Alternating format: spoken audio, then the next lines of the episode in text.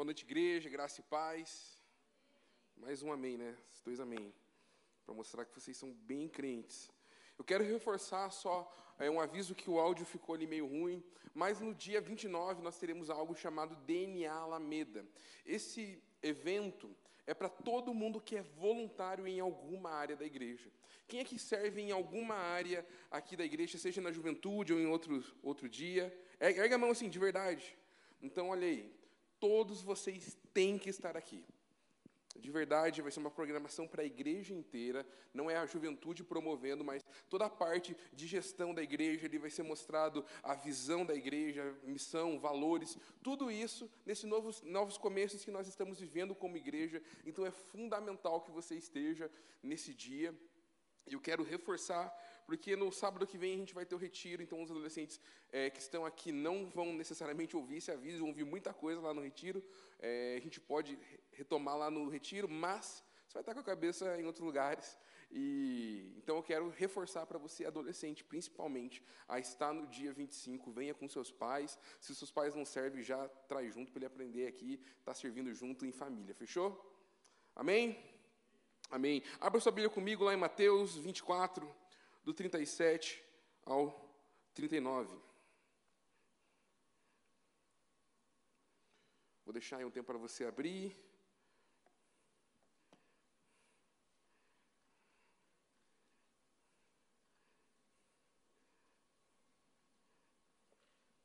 O nome dessa mensagem é Seja como Noé, para você que gosta de anotar. Já está meio no spoiler com quem, de quem eu vou falar hoje. Mateus 24, do 37 ao 39. Na verdade, eu vou ler o 36. Primeiro. Quanto ao dia e a hora, ninguém sabe, nem os anjos dos céus, nem o filho, senão somente o Pai. Como foi nos dias de Noé, assim também será na vinda do filho do homem. Pois nos dias anteri anteriores ao dilúvio, o povo vivia comendo e bebendo, casando-se e dando-se em casamento, até o dia em que Noé entrou na arca. E eles nada perceberam, até que veio o dilúvio e levou a todos. Assim acontecerá na vinda do filho do homem. Amém? Feche seus olhos, vamos orar. Senhor, muito obrigado pela tua palavra, nós te agradecemos pela revelação dos céus, Pai. Eu peço que essa palavra nos fira, Pai, assim como feriu ao meu coração, mas também prepare, Pai, os corações para novos começos, novas direções, novas níveis que o Senhor tem para nós. Obrigado porque nós estamos experimentando isso já como juventude, estamos experimentando isso como igreja, Pai. Muito obrigado porque o Senhor tem sinalizado coisas grandiosas que o Senhor fará no nosso meio e nós te agradecemos por isso, Pai. Então, nos usa, Pai, mas ministra o nosso coração. Nós abrimos agora o nosso coração, a nossa mente, toda distração nós lançamos na cruz do Calvário e pedimos, Pai, fale conosco nessa noite, em nome de Jesus. Amém. Amém. Um pouquinho do contexto só de Mateus 24. É, o contexto ali ele é muito rico para quem gosta de estudar escatologia. Se você um dia lê um livro ou vai ler um livro, eu queria que vocês vão, porque o povo estudioso é esse povo aqui da nossa juventude. Você provavelmente vai parar ali em Mateus 24 e ele é um sermão profético aonde Jesus, ele dá sinais da segunda vinda. Em Mateus 24 é ali onde Jesus, por exemplo, ele fala sobre a grande tribulação, é ali onde Jesus fala sobre o movimento da apostasia, Jesus fala sobre a depravação moral, Jesus, ele dá ali é, indicações sobre o próprio anticristo, mas também Jesus ele fala sobre a sua vinda repentina, ele também fala sobre a sua vinda gloriosa e vitoriosa, ou seja, Mateus 24 é um texto muito, mas muito rico o contexto. Mas eu quero me atentar ali ao 36 até o 38 que diz assim: como foi nos dias de Noé. E eu quero perguntar como é que foi nos dias de Noé. Porque se há um sinal dos fins do tempo, e ele faz uma analogia lá a Noé, a gente precisa entender primeiro como foi nos dias de Noé.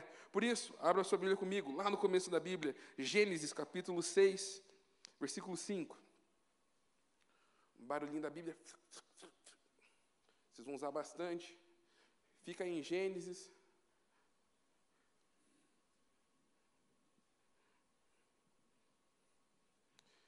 Diz assim: O Senhor viu que a maldade das pessoas havia se multiplicado na terra, e que todo o desígnio do coração delas eram continuamente mal. Agora vai lá, Gênesis 6, 12, que diz assim: Deus olhou para a terra, e eis que estava corrompida, porque todos os seres vivos haviam, é, haviam corrompido o seu caminho na terra. E não é novidade a gente entender que a prática do mal, o próprio mal, eles têm sido presente a cada dia, como alguém que atende muitas vezes muitos pais, e a, depois de. Tem uns jargões que os pais gostam de usar, mas o que eu mais escuto, no sentido da nossa geração, e essa semana acho que eu vi umas três vezes, eu via, é, Tiago, onde é que esse mundo vai parar?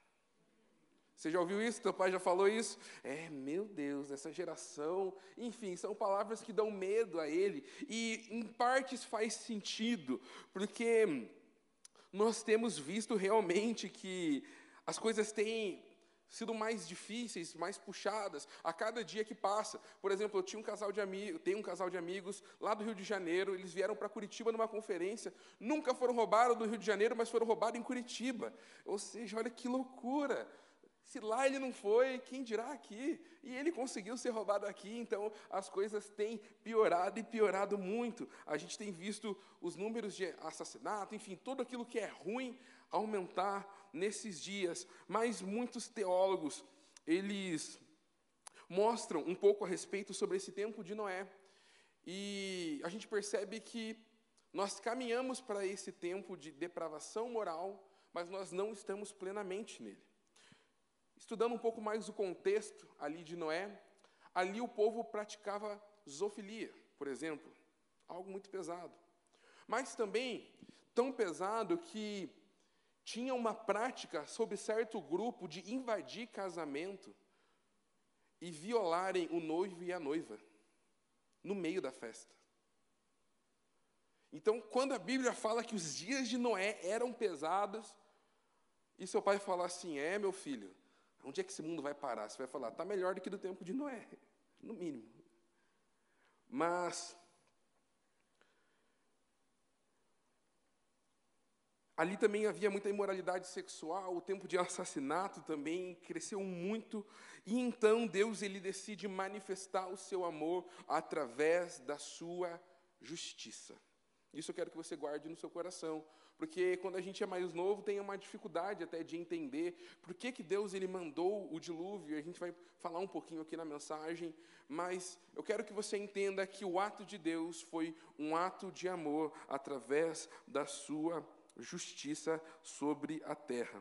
E um tempo onde tudo pode piorar, Deus, eu creio que Ele procura pessoas com coração iguais os de Noé.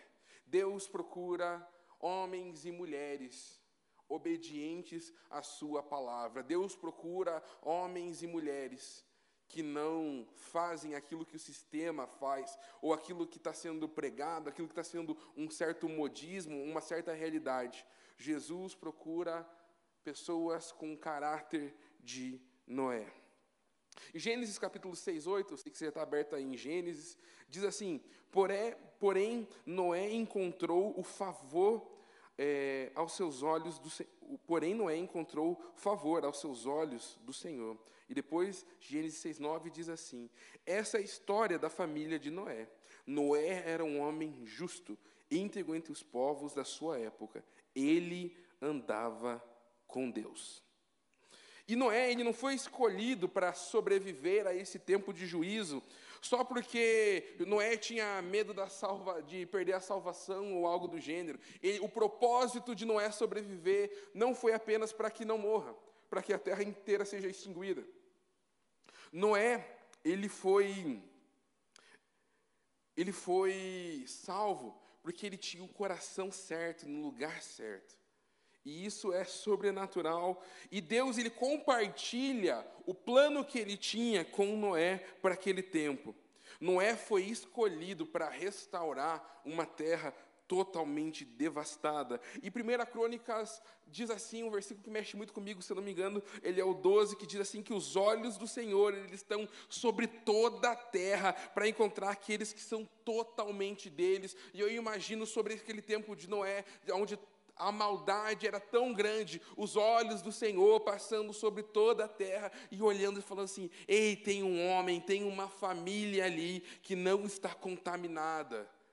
E eu vejo que Deus olhando específico ali para Noé. E eu creio que é assim também nesses dias, aonde essa palavra ela se mantém viva, os olhos do Senhor estão passando por Curitiba, os olhos do Senhor estão passando sobre a Alameda, os olhos do Senhor estão passando sobre a nossa geração, procurando adolescentes, jovens, famílias que são totalmente dele, para que ele possa assim revelar os seus planos, revelar aquilo que está passando no coração dele.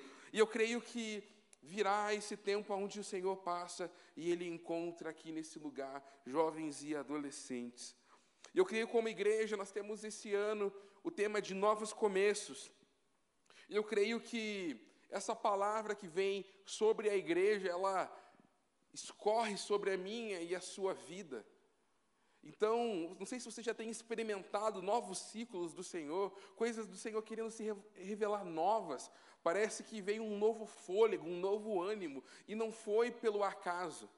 Foi porque os olhos do Senhor estão vendo uma igreja sedenta e pronta para novos começos. Então eu quero te convidar como igreja a você estar junto com a gente nessa caminhada. Neste ano, nós tivemos o culto de honra e pós, o culto de honra do pastor Sebastião, quem aqui esteve, dá, dá um tchauzinho.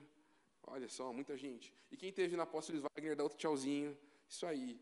E nós já temos experimentado já deste novo fôlego de uma nova estação vindo sobre a Alameda. E há uma palavra que está no linguajar do crente hoje é estou cumprindo uma nova estação. Não sei se vocês já ouviram isso. Há muita gente pregando sobre as estações, está vindo uma nova estação sobre a sua vida, e a gente usa essa palavra bem crente, mas é uma realidade. Eu creio que com novos começos, novas estações virão sobre nós. E algo que mexe também muito comigo é quando eu estou no GKPN, e lá tem um slogan que é muito da hora, que diz assim, toda geração, ela tem a chance de mudar o mundo, e agora é a nossa vez. E como ser este homem íntegro igual Noé? Como ser esse homem que caminhou ali com Deus? E eu creio que, como andava, é, a Bíblia diz que Noé andava com Deus, para ser mais específico. E como eu e você conseguimos andar com Deus? Já parou para pensar? É uma pergunta meio óbvia, mas a gente às vezes tem dificuldade de entender. E eu penso, por exemplo, no quesito prático sobre as amizades. Sabe aquela pessoa que é tão amiga aqui no ministério? Eu sei que você tem vários amigos, mas, por exemplo, vou dar um exemplo, o Igor e o Gui. Eles são muito amigos. Eles têm vários outros amigos, mas quando você olha para eles, você sabe que eles têm uma amizade especial, porque eles se relacionam, eles têm tempo, e tudo isso faz que eu olhe para os dois e diga: eles caminham juntos. E assim, ao mesmo tempo, é o nosso tempo de investimento com o Senhor. Nós podemos sim ficar tão próximos que as pessoas podem olhar para nós e dizer: Ei, você anda com Jesus, cara. E é um, uma meta, relacionamento de vida é a gente ter esse bom apelido que a gente anda com Jesus. Mas para a gente entender um pouquinho mais como andar com Jesus, vamos lá para Hebreus capítulo 11, versículo 7, que diz assim: Vou esperar vocês abrirem a Bíblia, foi mal.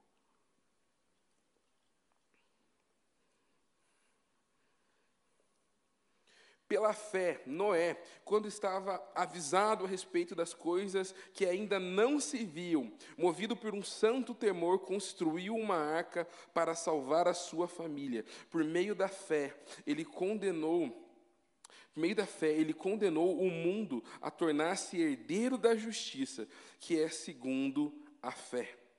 E Noé, uma coisa que me chama muita atenção é que Noé ele tinha 500 anos quando ele recebeu um direcionamento por parte do Senhor. Ou seja, Noé não estava começando na fé. Você ter 500 anos já é bastante prolongado.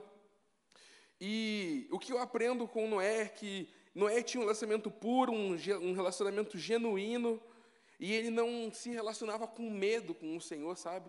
Eu vou garantir, já que eu sei que esse é o Deus vivo, para garantir a minha salvação. Imagina você ter uma vida de 500 anos andando com, com Deus. Agora imagina. Para quem é casado, é engraçado quando você começa a escutar aquele tipo de comentário. Parece que eu estou vivendo mais tempo do lado do cônjuge do que sozinho, né? Porque os anos passam, se passam, se passam. A gente só dá risada, porque a gente é novo, a gente ainda não sabe o que é isso, a gente só, é, legal, né?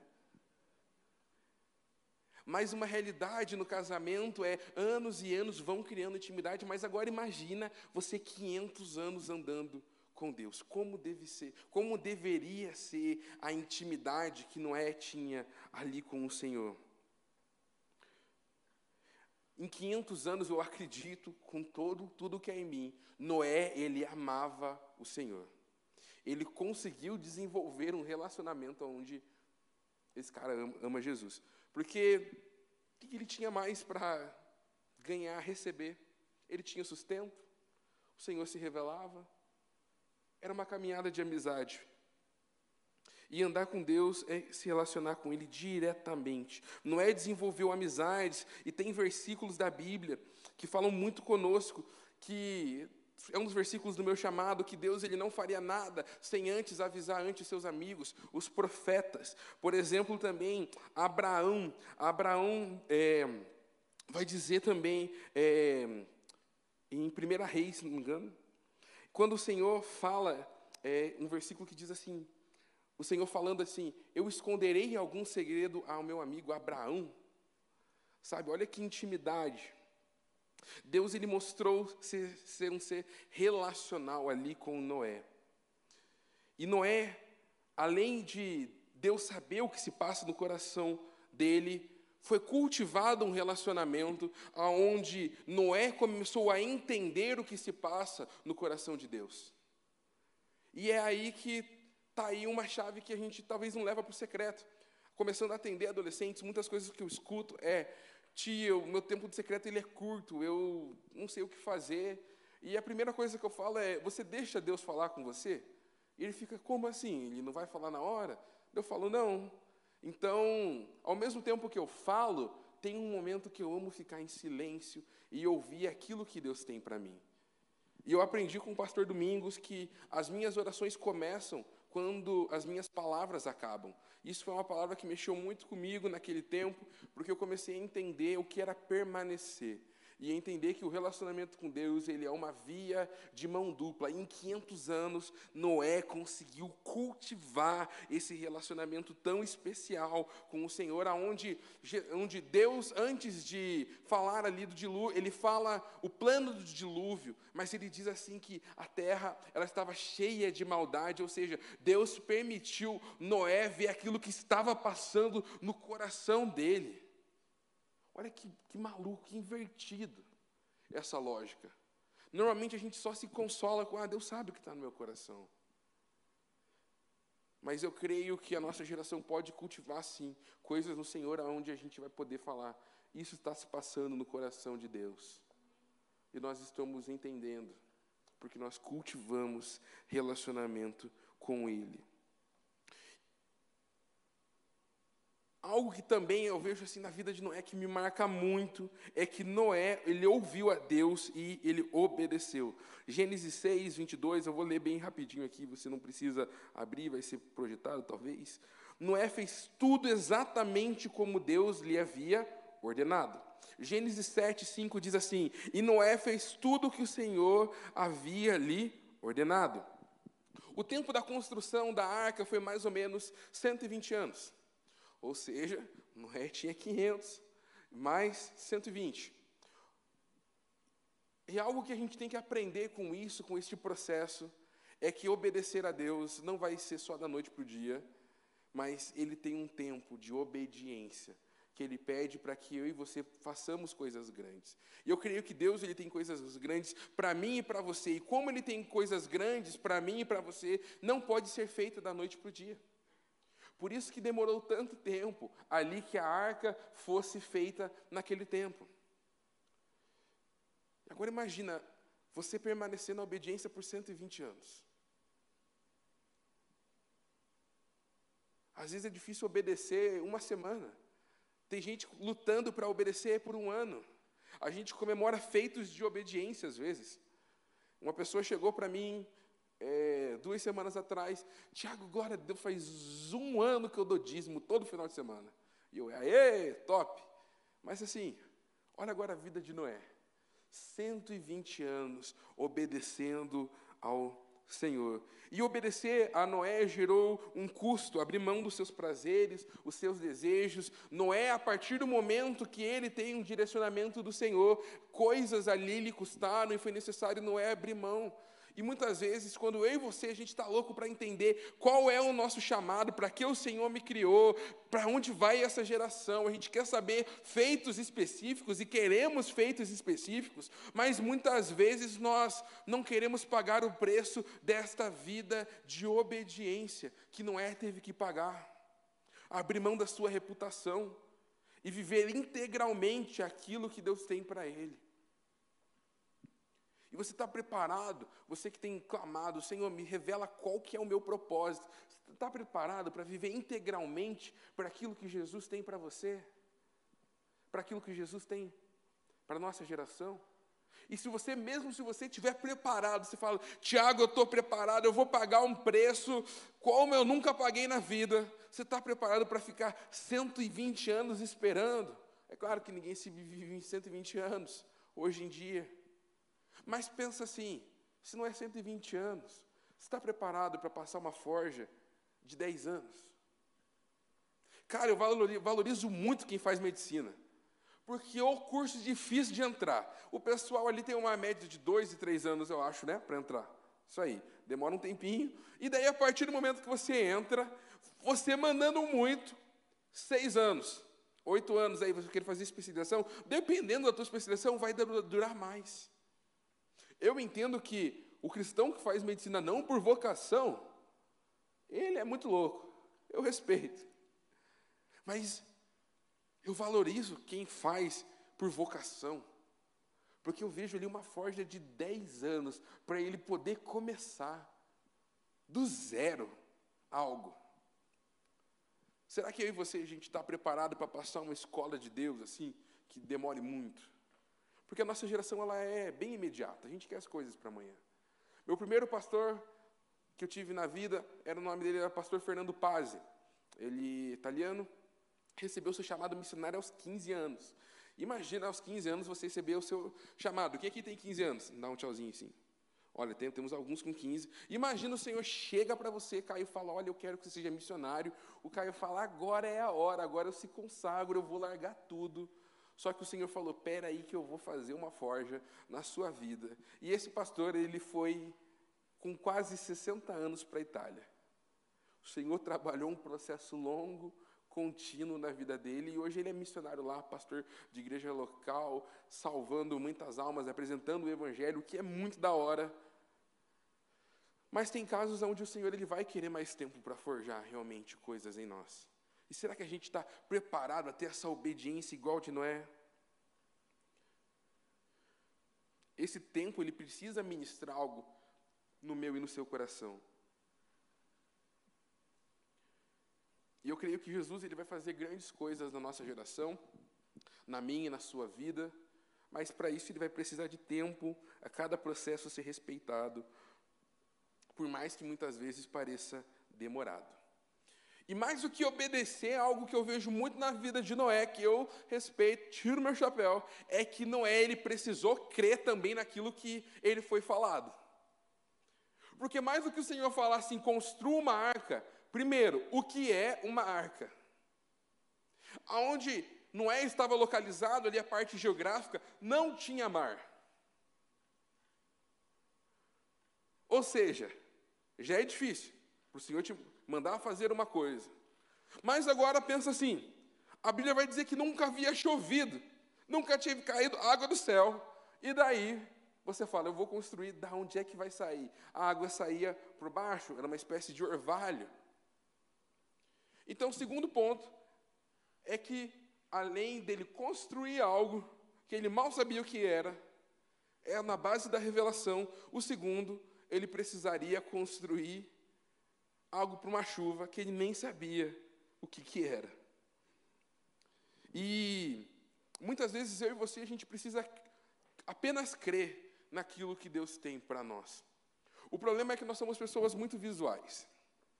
E quando a gente tenta visualizar, muitas vezes acaba dificultando até o processo de crer. Eu lembro que quando eu estava com uns nove anos, eu tive uma alergia muito séria, aonde o corpo pipocou todo e tinha uns negócios assim em relevo, muito, muito, muito, muito maluco assim. E eu fui no hospital, que até hoje tenho trauma, Instituto da Criança o nome, fica lá no Água Verde. Está repreendido, eu passo naquele lugar, sai. E, e nem posso ir lá, né, mais, mas enfim, trauma ficou. E, e eu lembro que eu estava com aquela alergia e eu não estava conseguindo respirar direito, meu pai morrendo de medo. E o pai falou, filho, você vai ter que tomar uma, uma injeção. Eu fiquei morrendo de medo. Meu pai é adrenalina. Eu fiquei, meu Deus, muito louco. O que, que vai acontecer? E mas o pai falou assim, olha, vai ficar tudo bem. E ele começou a falar isso, olha, vai ficar tudo bem, vai ficar tudo bem. Eu comecei a me acalmar. E fiquei mais tranquilo. Fiquei deitado numa maca. De repente chegou aquela enfermeira também, não ajuda, né? Aquela mulher que está trabalhando muito, está cansada, então ela não está nem aí, né? Então colocou aquela luva, pá, tirou a agulha, e a agulha era muito fininha, assim, muito fininha. Mas eu lembro que o líquido era laranja, eu fiquei, mano, quem toma algo laranja deve ser veneno, vou morrer. E daí, você, eu tomei perto do umbigo. E eu gritei, ah! E meu pai, meu Deus, uma agulhinha desse tamanho, você estava tão calmo. E, enfim. Mas eu lembro daquela, daquele dia que enquanto meu pai falava algo para mim, eu cria no que ele falava. Mas a partir do momento que eu visualizei algo, a minha fé foi embora. E muitas vezes eu e você, a gente tem que ouvir a voz do Pai quando Ele fala que está tudo bem. Mesmo que as circunstâncias ao redor digam que não vai dar. Aqui, por exemplo, vida financeira de igreja. Semana passada nós estávamos ali no dia 26, 70% da nossa arrecadação. E você pensa que o mês vai até o dia 28. A gente falou, eita, que jeito bom de receber o novo pastor, né? Não alcançando a meta. Dois dias. E para a glória de Jesus, em dois dias nós alcançamos 100%. Quando nós vimos aquele número, nós nos assustamos. Mas nós temos um Deus que é fiel e que reafirma a sua graça, a sua fidelidade sobre nós, em que a gente fica tranquilo. Ou seja, muitas vezes tentar visualizar vai mais nos atrapalhar. E imagina agora você no lugar de Noé, você visualizando as pessoas te se você sendo motivo de chacota. Tenta visualizar Noé erguendo uma arca muito grande. Tenta visualizar o Senhor dando direções de tantos animais que ele ia pegar.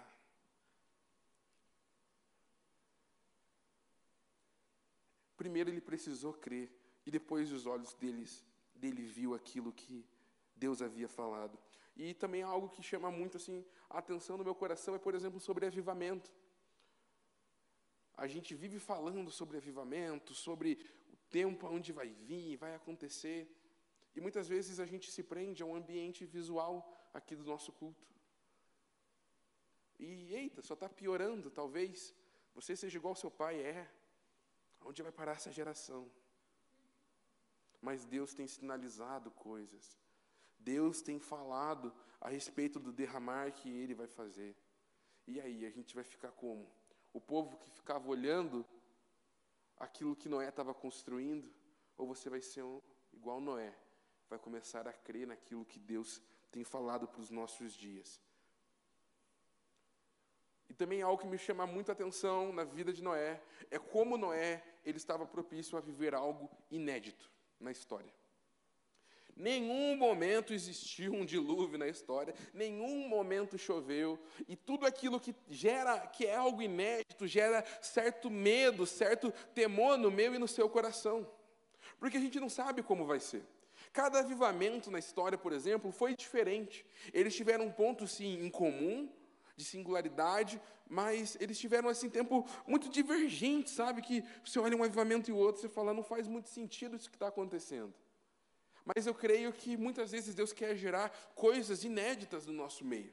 Quando a gente fala que o nosso ano é novo começo, não é novo começo para algo que a gente já sabe como vai acontecer, mas é que talvez Deus esteja preparando o meu e o seu coração para coisas inéditas.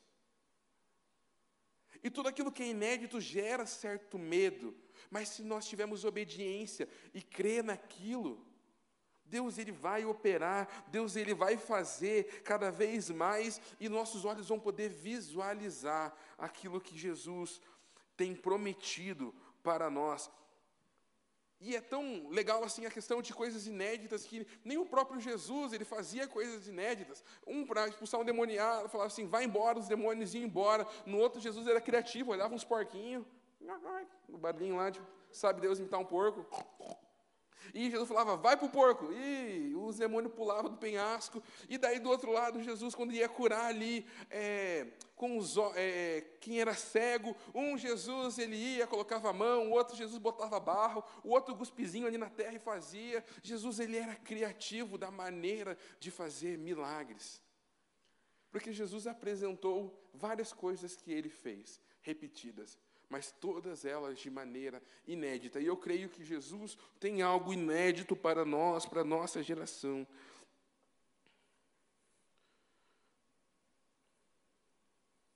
E você tem fé naquilo que Deus tem te designado a fazer? Você tem crido naquilo que Jesus tem colocado no coração dessa geração? Nossa. Tiago 2,4 diz assim: De que adianta, meus irmãos, alguém dizer que tem fé se, se não tem obras? Acaso a fé pode salvá-lo? Se um irmão ou irmã estiver necessitando de roupas ou de alimento de cada dia, e um de vocês dizer, vá em paz, é, aqueça-se e alimente-se, até satisfazer-se. Se, porém, você não lhe der nada, de que adianta? Assim também a fé, por si só, se não for acompanhado de obras, está morta. Ou seja, Jesus ele espera duas coisas de nós: a fé de crer, mas também colocar a mão na massa para que nós façamos parte daquilo que Jesus tem para fazer nesses dias. Muitas vezes a gente maqueia a nossa falta de proatividade nas coisas de Deus pela fé. Um exemplo, quando eu vejo assim, eu estou rindo porque acontece muito, meu Deus. É, quando o seu pai vai ficando mais velho. E aí, pai, bora fazer isso aqui na igreja? Pai, não, não, vou estar aqui em casa orando. Né? Quantos aqui já ouviram isso? Que o tempo vai chegando, e daí ele vai falando, é, eu oro, eu fico daqui na retaguarda. Se precisar, eu estou aqui, hein? E, e muitas vezes a gente acaba tendo essa postura já cedo, sabe? A gente se maquiando numa falsa fé. Ou nós, nós indo extremamente para outro extremo, aonde a gente só gosta de servir, servir, servir, você se escala na qualidade todo final de semana, você acabou ali o culto da qualidade, se alguém perdeu a voz, você fala, eu vou cantar, e você está servindo, e glória a Deus por você servir, mas você não está entendendo para onde Deus quer te levar, e você só fica ali servindo, no coração de servo, o que é bom, mas Deus quer as duas coisas, primeiro, gerar a fé no seu coração, por isso que a reunião do dia 25 é tão importante, porque você vai entender, além do porquê você serve, no sentido bíblico, mas para onde a igreja está indo. E quando você sabe para onde a igreja está indo, aos olhos da fé você consegue ali visualizar para onde a igreja está indo e você vai ter mais alegria e prazer em servir. Top, hein? Anota aí. E muitas vezes a gente fala assim, cara, tenha fé que vai vir um avivamento, mas será que você está pagando preço? Na nossa vida de oração? Porque Jesus nos pede para ter fé, mas também Jesus pede a prática. Você tem fé que vai passar no vestibular, mas não estuda. Sabe? Tipo, não dá certo. Uma coisa e a outra não bate. Noé teve as duas atitudes, de crer, mas também a ação. E a ação foi pesada, ele construir coisas. E eu vejo aquilo que Jesus ele tem para construir nos nossos dias é semelhante à arca. Na minha e na sua vida. Um exemplo, todo mundo conhece a Maria, Maria Fayad, todo mundo conhece, né? Quem não conhece? Alguém não conhece ela? Fechou? Depois vocês vão conhecer.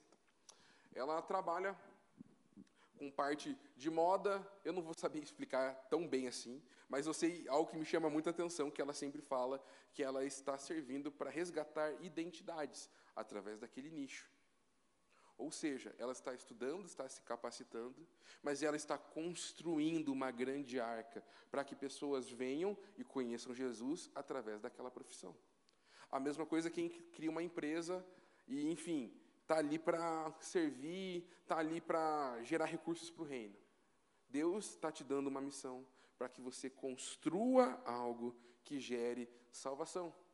Ou seja, qual é a sua arca? O que, que Jesus tem pedido para você construir nesse tempo? O que, que Jesus tem pedido para você visualizar? É de duas a uma, ou seu coração está pronto para servir, mas você não consegue visualizar, ou você só consegue visualizar e você não está conseguindo executar aquilo que Deus tem para você. E eu creio que, de maneira individual, nós estamos construindo uma grande arca que vai gerar um tempo de salvação. E muitas vezes esse tempo de construção da arca é a faculdade que você tem que fazer. O exemplo que eu usei, quem faz medicina. É uma arca que ele vai estar construindo lá. Mas quando ele estiver formado, ele pode falar: Ei, vem para cá que eu vou apresentar Jesus através da medicina. Quem faz psicologia, a mesma coisa. E enfim, todas as áreas que Deus nos direcionar. Mas qual é a sua arca? E algo que também me chama muita atenção, que a Bíblia diz, é que depois que Noé ele entrou na arca, ele ficou sete dias com as portas abertas. Engraçado, né? Por que, que ele ficou sete dias com a porta aberta? Tipo assim, eu sei que para quem ficou 120 anos construindo, cinco dias não é nada, né? Mas o que eu entendo, indo para os dias de hoje, de uma maneira prática, é a arca ela está aberta. Você pode entrar e se salvar. Mas você também pode ser alguém que vai estar ali na arca falando: Ei, vem para cá, vem para cá, porque um dia o Senhor vai voltar. Você é líder de cela, eu quero declarar que a tua casa é uma grande arca. Que você está abrindo as portas e falando: vem para cá enquanto dá tempo, vem para cá. Mas eu também tenho para dizer é que um dia a arca fechou. E fazendo paralelo para Jesus, um dia Jesus vai voltar. Por isso que nós lemos o texto de Mateus 24.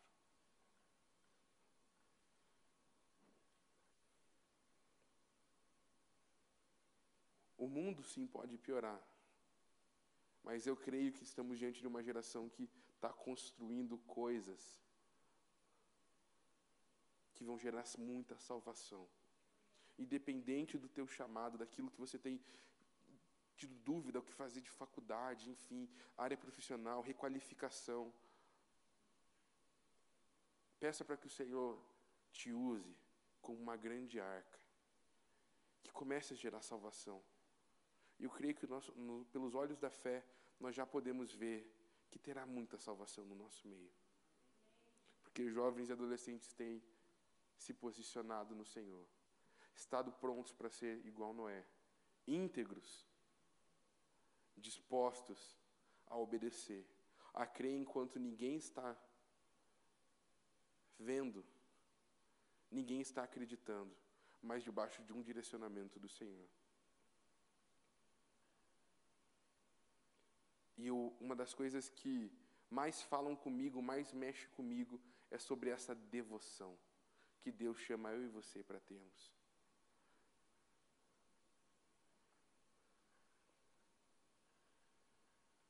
Vem dias onde Deus procura Noé. Noés, no plural. E eu creio que eles estão aqui no, nesse lugar. Eu creio que eles estão em Curitiba, eu creio que eles estão no Brasil. E Deus há de encontrar. Quando os olhos deles passarem sobre toda a terra, eles vão encontrar pessoas que estão posicionadas no lugar certo, pessoas que creem, pessoas que obedecem. Quero te convidar a ficar de pé.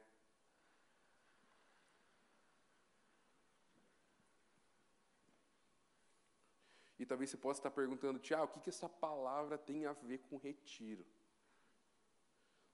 Nada a ver. É flame e lá fogo e lá vai ser ar. E está pregando sobre água, dilúvio.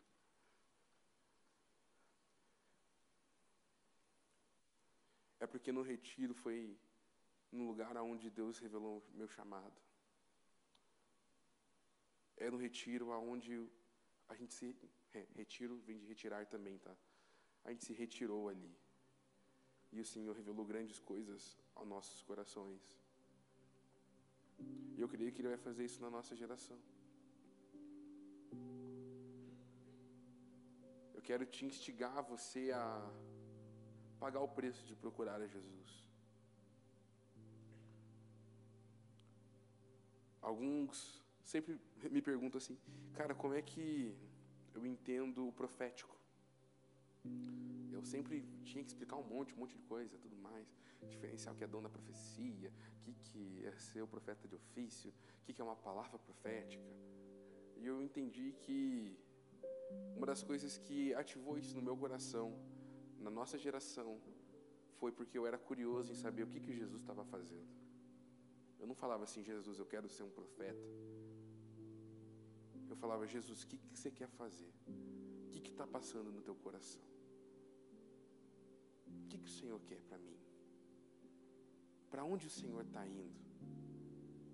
E às vezes a gente fica só na nossa pergunta individual, sabe? Senhor, o que, que você tem para mim? O que, que você tem para mim? Mas você já parou para pensar o que, que Deus tem para a nossa geração? E depois, quando eu entendi o que Deus queria para a minha geração, eu entendi o que Deus queria de mim. Eu coloquei na ordem certa. Eu comecei a entender o que se passava no coração de Jesus. Fica mais fácil transmitir. Fica mais fácil você ser boca de Deus quando você, tá, você entende o que está passando no coração de Jesus. Fica muito mais fácil você entregar uma palavra para alguém. Fica muito mais fácil você orar. Já tentou orar com uma pessoa que está com alguma enfermidade e, por exemplo, pergunta: quem está enfermo? Vem aqui para frente. E você não conseguiu identificar a enfermidade. Daí você tem que ou perguntar para a pessoa ou você vai no chute. Deve ser daquela espiritualizada. Senhor, curo físico completo. Né? Mas eu também creio que quando a gente é íntimo da pessoa, e tem um amigo meu que está passando por alguma dificuldade, ele vai no altar, eu já sei pelo que orar. Imagina você começar a frequentar o secreto teu, sabendo o que Jesus tem para esse tempo. Fica tão mais fácil frequentar o lugar de oração tão mais fácil. Fica tão mais fácil pagar o preço de cumprir aquilo que o Senhor tem para a nossa geração. Eu quero fazer um apelo bem simples, assim. A mensagem foi bem simples quando ela veio ao meu coração. Primeira pergunta que eu quero fazer é: Você está disposto a pagar um preço igual Noé teve? E se você não está, o Senhor pode gerar isso no meu e no seu coração. Se você essa pessoa que fala assim, cara, eu não estou disposto, eu, enfim, eu quero, mas eu não me vejo, eu quero que você te convidar você sair do lugar e vir aqui para o altar. Segunda pergunta que eu quero fazer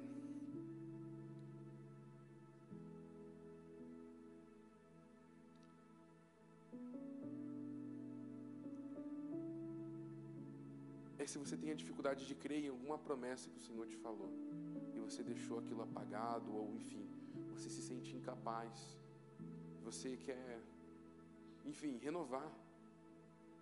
Várias vezes eu tive que lembrar o porquê que eu estava fazendo e para onde eu estava indo e por que eu estava fazendo aquilo. Se você é essa pessoa, eu quero te convidar você a deixar o seu lugar e vir para o altar. E a terceira e última é. Na verdade, não, tem mais uma. Se você quer ser essa pessoa que quer construir um grande barco, que vai gerar salvações, transformação, e você entendeu que, sim, Deus precisa mover, mas eu quero ser essa pessoa, deixe seu lugar e vem. E se é alguém que quer entregar a sua vida a Jesus nessa noite e quer entender qual é o seu propósito, porque o mal da nossa geração é entender para que, que eu fui criado, para onde eu estou indo e por que eu estou indo. Ao mesmo tempo que viver 500 anos ali de relacionamento e 120 anos de espera, construindo uma arca, pode parecer difícil. Mas imagina o que é viver 120 anos sem saber aquilo que Jesus tem para a tua vida. Imagina você frequentar culto após culto e você não saber exatamente a que, que Jesus quer, qual é o meu próximo passo. E eu quero também te convidar, se você entendeu e você quer fazer uma aliança com o Senhor, de buscá-lo, a ponto de entender assim: eu quero entender o que Jesus tem para minha geração. Eu quero te convidar você a deixar o seu lugar e vir aqui no altar. Enquanto a gente canta, eu quero que uma pergunta permeie no seu coração e você fica e fique perguntando assim: Jesus, o que, que você quer para a minha geração? Enquanto nós cantamos, que essa pergunta ela te fira, ela te invada e ela tome conta do teu coração. Amém? Vamos juntos adorar. Senhor, nós queremos declarar nessa noite que todo o nosso esforço, toda a nossa vida vale a pena ser gasta, Pai, nos propósitos do Senhor, Pai. Pai, gera em nós homens e mulheres de caráter, Pai, homens, de mulher, homens e mulheres aonde estão dispostos a um relacionamento profundo com o Senhor, Pai. Nos usa, Pai, com graça, com sabedoria, Pai. Eu declaro, Senhor, jovens e adolescentes, Pai, no lugar certo, Pai, ali sendo luz aonde estão, Pai, em nome de Jesus. Eu declaro, Pai, sobre a vida de adolescentes que estarão no retiro, Pai, revela essa arca, revela, Pai, aquilo que o Senhor tem, Pai, específico, aquilo que vai gerar salvação, transformação, Espírito Santo, Pai, nos usa, Pai, com timidez, Pai, nos usa, Pai com a tua graça, com a tua glória, Pai, em nome de Jesus, nós queremos entender, Pai, o que o Senhor, o que passa no seu coração, Pai, em nome de Jesus, nós queremos ter um relacionamento tão cultivado com o Senhor, aonde o Senhor pode um dia, Pai, nos chamar de amigos, amigos de Deus. Tu és meu amigo. Obrigado, Pai, obrigado mas nos leva a um relacionamento mais profundo, Pai. Nos leva a um relacionamento ainda mais intencional com o Senhor, Pai. Aquele que acha que está bom, Pai, que seja constrangido, porque entender que tem muito mais. Há muito mais para ser cultivado na tua presença, há muito mais para ser cultivado nos nossos dias, amado Espírito Santo. Há muito mais, o Senhor quer mais, Pai em nome de Jesus, Pai. Nós dizemos: eis-nos aqui, Pai. Entendemos que o Senhor procura adoradores, entendemos que o Senhor procura um povo justo, entendemos que o Senhor procura aqueles que não se contaminam com a Babilônia, entendemos que o Senhor procura aqueles que mantêm a santidade, zelam pela sã doutrina, amado Espírito Santo. Eis-nos aqui, Espírito Santo, eis-nos aqui para a tua gloriosa, grandiosa obra, amado Espírito Santo.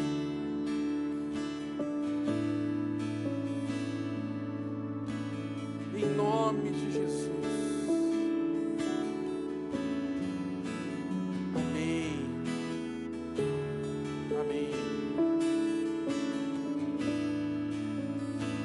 Pode ficar de pé. Se alguém está orando por você, pode ficar também. Mas se você recebeu uma oração, te convido a ficar de pé.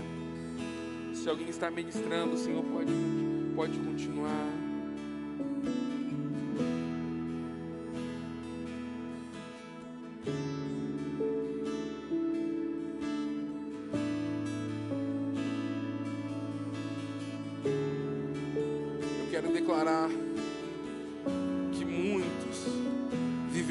Coisas inéditas nas suas vidas neste ano, não apenas final de semana, mas nesse ano de novos começos. Que essa unção paire sobre a nossa igreja, que essa unção paire sobre Curitiba. Nós vamos experimentar assim, coisas inéditas.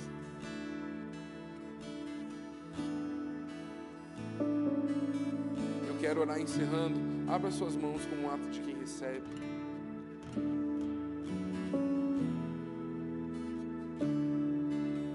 Repita assim: Espírito Santo, que eu creia e pratique aquilo que o Senhor mandar. Encontre em mim a obediência. Encontre em mim um coração ensinável. Em mim a disponibilidade para a sua grandiosa obra para obras inéditas e novos começos. Em nome de Jesus. Amém. Amém. Você pode se sentar, pode acender as luzes.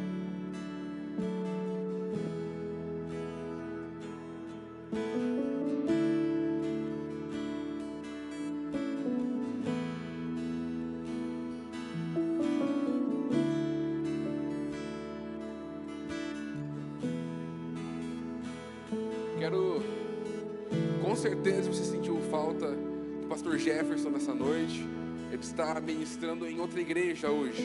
Então, depois, quando você vê ele amanhã, fala que você sentiu falta dele. E pergunta se ele foi vestido de homem de ferro. Fechou? Só faz isso. Deixa ele, ele mesmo responder. Tá bom? Fechou? Tô deixando o pessoal administrar. A transmissão a gente encerra. Deus abençoe. Até mais.